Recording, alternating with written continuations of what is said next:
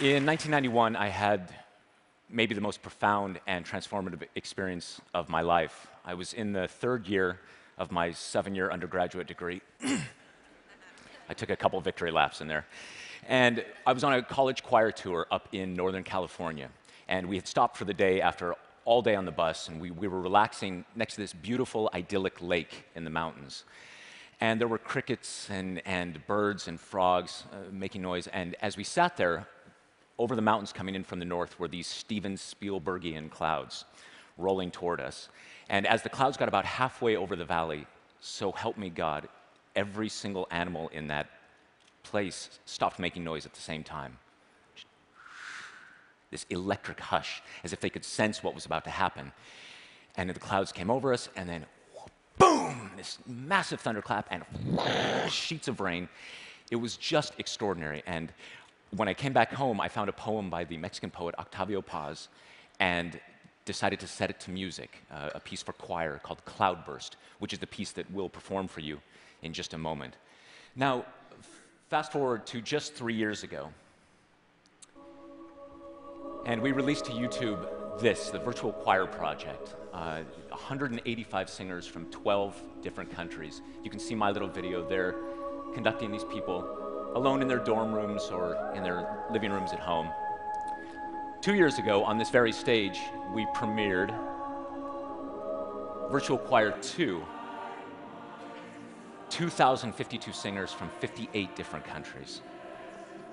This time performing a piece that I'd written called Sleep. And then just last spring, we released Virtual Choir 3, Water Night, another piece that I'd written, this time, nearly 4,000 singers from 73 different countries.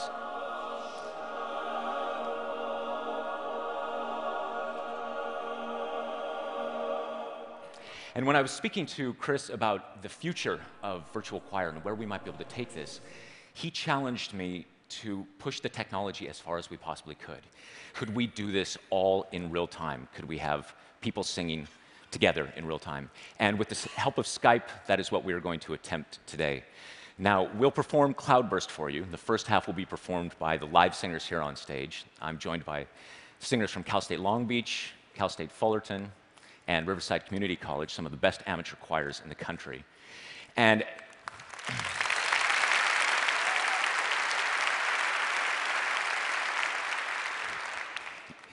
And in the second half of the piece, the virtual choir will join us 30 different singers from 30 different countries. Now, we've pushed the technology as far as it can go, but there's still less than a second of latency, but in musical terms, that's a lifetime. We deal in milliseconds. So what I've done is I've adapted Cloudburst so that it embraces the latency and, and the, the performers sing into the latency instead of trying to be exactly together. So uh, with deep humility and for your approval, we present cloudburst.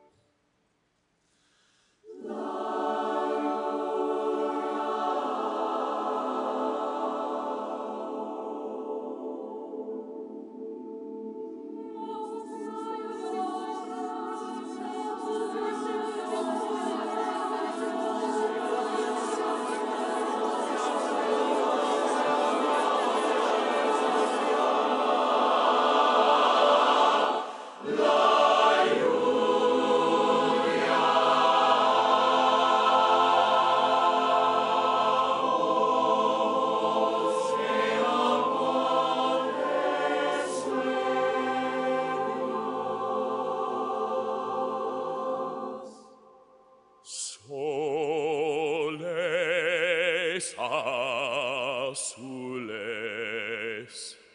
verdes remolinos,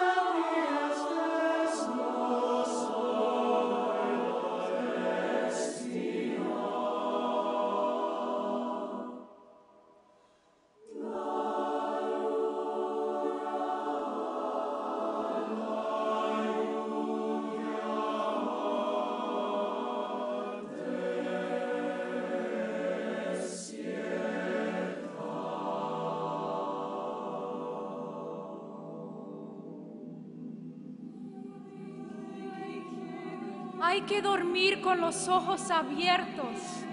Hay que soñar con las manos. Hay que dormir con los ojos abiertos. Soñemos sueños activos de río buscando su cauce. Sueños de sol soñando sus mundos. Hay que dormir con los ojos abiertos.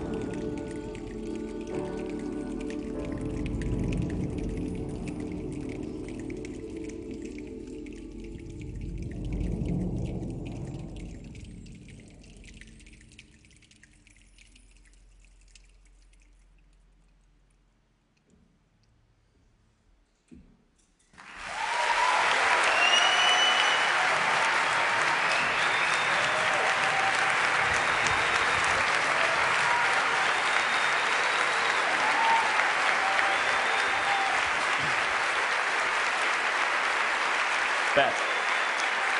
Annabelle, where are you? Jake?